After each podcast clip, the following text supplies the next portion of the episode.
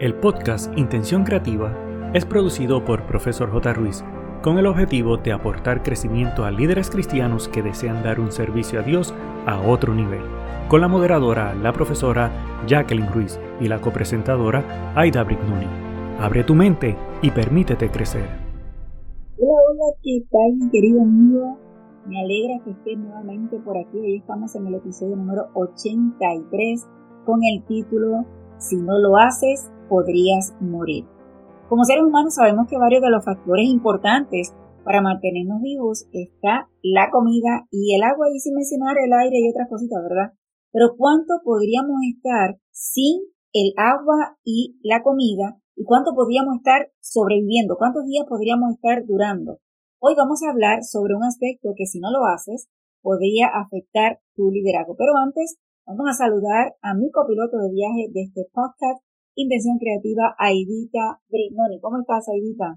Saludos para ti, amiga del alma, Jacqueline, y también a nuestro querido amigo que semana tras semana se conecta con nosotras. Y hoy, muy deseosa para compartir el tema de este episodio. Si no lo haces, podrías morir. El pensamiento de hoy dice, cuando recuperes o descubras algo que alimenta tu alma y te trae alegría, Encárgate de quererte lo suficiente y hazle un espacio en tu vida. Y esto lo dijo la doctora Jean Shinoda Bolen. Nada más cierto que lo que dijo ella, porque darte un espacio los asuntos que a ti tienes prioridad para beneficiar tu vida y las metas es un asunto de vida o muerte. Muchas veces permitimos que el tiempo se nos consuma en cosas triviales como ver las redes sociales, televisión, cosas que nos restan tiempo para otras tareas que son las que de verdad nos construyen y nos hacen mejores líderes. Ojo a esto. Es así. Y el dato curioso, Aidita, mi querido amigo, mira, hoy vamos a hablar sobre algo súper interesante y es que el 7 de febrero se celebra el día de mandar una carta a un amigo. Con toda la tecnología que existe hoy en día, que siempre estamos mandando estos mensajitos de texto y la fotografía, yo creo que hasta se ha perdido un poco este concepto de escribir a mano una carta a un amigo, porque yo creo que hasta a veces la escribimos hasta desde la computadora. Y yo me imagino que dependiendo de la edad que tú tengas, mi querido amigo, tal vez escribir una carta en puño y letra, podría ser que recuerdes viejos tiempos de estas personas leanas, o tal vez lo has visto en películas, donde se enviaban cartas así de declaración de amor y romper una relación amorosa. Yo no sé ustedes, pero yo recuerdo muchas películas donde se mandaban, no te quiero más y por esta carta te lo digo y toda esta cosas así extrañas. También con una confesión que no se podía decir o hasta una buena noticia, pero yo creo que realmente es importante resaltar que escribir manualmente estimula el cerebro y fomenta la memoria, así que yo creo que no debería dejarse pasar así de tal forma y yo creo que uno de los errores que mayormente cometemos es que si acaso mandamos una tarjetita en el día de la, de, por ejemplo, de Navidad, de Nuevo Año, del Día de las Madres, los Padres, San Valentín, cuando en realidad eh, no debería ser el único día que utilicemos para mandar esta carta hecha a mano o esta tarjetita que podamos escribir a mano un mensaje especial. Sí, cierto lo que acabas de mencionar. Justamente estaba hablando con mi mamá en estos días y ella me contaba cuando ella se escribía cartas con mi papá. Y este asunto de escribir una carta y enviarla y quedarte en la expectativa de esa respuesta que cuando llegaba esa carta de respuesta era una emoción, como que a ver qué, qué decía, qué hablaba.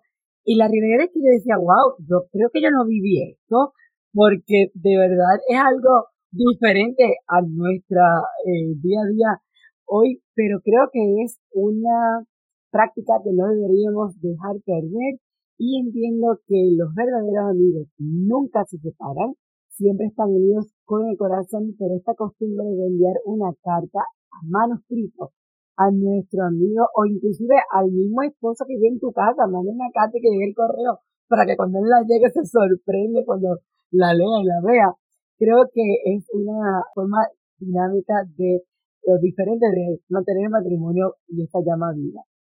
Fíjate, Edita, eh, cuando estaba mencionando lo de tu mamá, me estaba muerto de la risa acá, aunque usted no lo hayan escuchado, traté de aguantarlo. Pero estaba eh, pensando este concepto de que tú mencionaste que estaban con esa emoción cuando llegaba la carta yo creo que hoy en día a veces mandamos un mensaje de texto y estamos desesperados a si nos van a contestar y se ha perdido realmente esa, esa emoción que la carta enviada por correo pueda provocar. Así que yo creo que es una excelente tarea que podemos hacer. Y no solamente el día de enviar la carta, sino regularmente, aunque sea una vez al mes, uno hacer algún detallito con diferentes amigos, que yo creo que aunque sea un mensajito, un saludito, le va a alegrar el día, además de la gran idea que mencionaste ahorita de enviarla a tu esposo o a tu esposa, ¿verdad? Para que puedan tener ese día de sorpresa súper chévere. Bueno, el tema de hoy, y creo que dejamos en el tintero una pregunta, y si no la recuerdas te voy a mencionar. ¿Sabes cuánto tiempo podrías sobrevivir sin agua y sin comida? Por ejemplo, hice el proceso de investigar y encontré que para sobrevivir estaba entre 8 a 21 días sin comida y sin agua. Sin embargo, podríamos durar, un poquito más si estuviéramos tomando agua, porque el, agua, por la forma que está construido nuestro cuerpo, es más importante que la comida. Estaba en el proceso de leer me encontré que si estamos totalmente sin agua, realmente bajaría eso de los ocho días. Así que debemos dar importancia a la ingesta de agua. Pero hoy lo que queremos hablar es que, además de que me imagino que tu mente tiene que haber corrido como yo cuando estaba buscando esta información en esa situación, es que tal vez estás pensando, pero esto de qué tiene que ver con, con el liderazgo. Si realmente el agua y la, comida no tienen nada que ver. Sin embargo, eh, sabemos que el liderazgo está envuelto en muchas cosas, como por ejemplo Pensamos que un buen líder pues tiene que saber tratar a la gente, debe ser organizado, motivar a las personas y que tenga una afinidad con los demás. Sin embargo, cuando estamos hablando de un concepto de liderazgo cristiano, un líder cristiano, hay un elemento que realmente es esencial para que esto funcione real y es la conexión que tiene con Dios y una de las formas de alcanzar esta, esta conexión es a través de los devocionales, este tiempo significativo que separamos para dialogar, conocer y crecer junto a Dios. La pregunta que te hago es, ¿de dónde viene la palabra devocional? Y buscando, la palabra devocional viene de otra palabra que se dice devoción, que hay entre las diversas opciones de significado y la, según la Real Academia Española, dice que eh, dentro de todas las definiciones escogimos esta, prontitud con que se está dispuesto a dar culto a Dios y hacer su santa voluntad. Y lo más que me gusta es que también indica que significa amor, veneración y fervor religiosos. Son definiciones según la Real Academia Española. Y me imagino que al estar ahora más claro con, esta definición del devocional, el hecho de tú no olvidar hacer este devocional diariamente, quien sale beneficiado eres tú mismo y también yo. Si aplicamos entonces estos pasos para comenzar a mejorar estos hábitos de hacer el devocional. Ya que yo te pregunto, ¿qué pasos recomiendas hacer antes de comenzar un devocional? Y el número uno es determinar el horario. Es bueno tener en cuenta que muchas veces podemos instar a llevarlo a cabo en la mañana o en la noche, pero esto va a depender realmente de cómo es la persona y cómo es el horario de trabajo, porque si la persona trabaja durante toda la noche, tal vez va a ser un poquito difícil llegar y hacer el devocional. Para mí lo recomendable es asegurarse que lo haga cuando sea preciso, cuando esté alerta y si lo haces por la noche, asegurarte que aunque estés cansado y tal vez agotado, puedas sacar el tiempo y que sea de calidad, no que necesariamente en medio del proceso te vayas a dormir. Así que evalúa bien cómo es tu estilo de vida, tu estilo de con, con las responsabilidades que tienes para que determines ese horario en particular. El punto dos de recomendaciones es no pensar en el tiempo. Y es que a veces las personas creen que si no te estableces X cantidad de minutos para hacer el devoción está mal. Mira, la recomendación es que empieces con 15 minutos, pero no hay un tiempo definido. Realmente vas a notar que cuando tú desarrollas esta conexión con Dios en este devocional, eh, el tiempo se te va a ir tan desapercibido y es como cuando tú hablas con una amiga, te pones en el teléfono y cuando vienes a ver ha pasado una hora. Lo mismo es en el devocional, este es tu amigo. Y cuando tú haces este estudio, el tiempo no tienes que medírtelo porque fluye de acuerdo a lo que Dios quiere hablarte y tú ponerte sensible a escuchar la voz de Dios. Eso es así. El punto número tres, elige el lugar. Y este punto está muy acompañado con el anterior porque el sitio donde vas a hacer el devocional es muy importante. lo ideal es que sea un lugar de calma, que esté cómodo, pero que no te duermas y que haya tranquilidad. Seguramente ya tienes algún lugarcito especial en la casa para que puedas meditar en la palabra y tal vez no necesariamente tiene que ser dentro de la casa. Si de pronto tú vives en un lugar que tiene un buen clima la mayor parte del tiempo o durante el tiempo que lo tengas eh, bueno, ¿verdad? El clima, pues tal vez puede tener un lugar especial también fuera de la casa para hacer ese devocional y que, puedas, ¿verdad? Utilizarlo adecuadamente. Imagino que has escuchado o has visto esta película Cuarto de Guerra. Muchas veces le han llamado después de esa película que esta protagonista utilizaba el closet. Totalmente uno de ellos lo transformó en su zona de guerra. Así que tal vez puedes tener tú también un closet o algún lugar que le puedas llamar ese aquí en especial. Puedes decorarlo que sea apropiado para que te sientas cómoda y que no necesariamente veas cajas de zapatos saliéndose o ropa o cosas extrañas que distraigan tu mente de ese tiempo especial que quieres trabajar. Así que asegúrate de escogerlo bien para que entiendas y puedas conectarte con Dios a través no solamente de lo que hagas, sino también que tu alrededor influya. Otra de las cosas es pedirle a tus familiares si que vives con alguien que respeten ese tiempo de tu, hacer tu reflexión o tu devocional.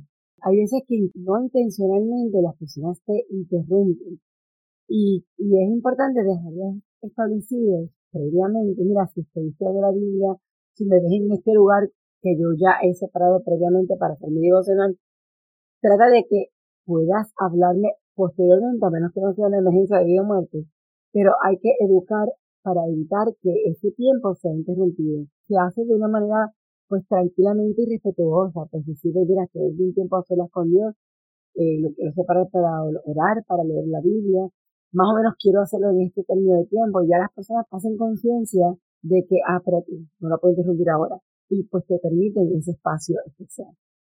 Definitivamente. Y el punto número cinco es que no sientas que tienes que seguir una serie de pasos estrictos para que tu devocional sea exitoso. Un devocional no, no es basado en unas reglas o unas pautas particulares.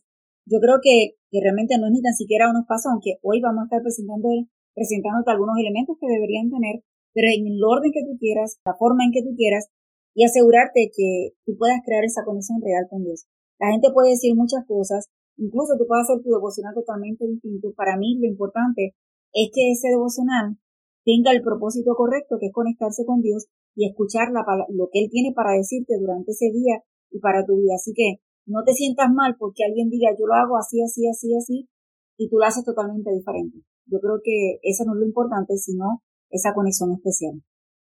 Hablaste de elementos ya que tener en cuenta para hacer un devocional. Creo que no importa el orden de lo que vayamos a mencionar, pero un punto importante es el tema de hacer tu devocional comenzándolo con una oración.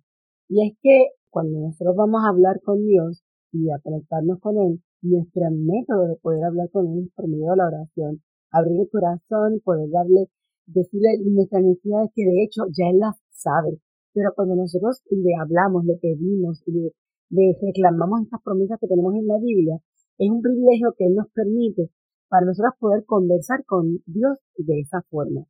Y la pregunta de por qué orar al hacer el devocional, más allá de pedirle a Dios este tiempo y espacio para yo pedirle a Dios, dame tu sabiduría para entender tu palabra, para hacerme sensible a lo que tienes para mí, hablarme hoy. Más allá es el hecho de que en el momento que lo hagas, que tú estés despejado de cansancio, de sueño, de pereza, de hambre, porque todas estas cosas hacen que nos desviemos y no, como bien dijiste, no es con prisa.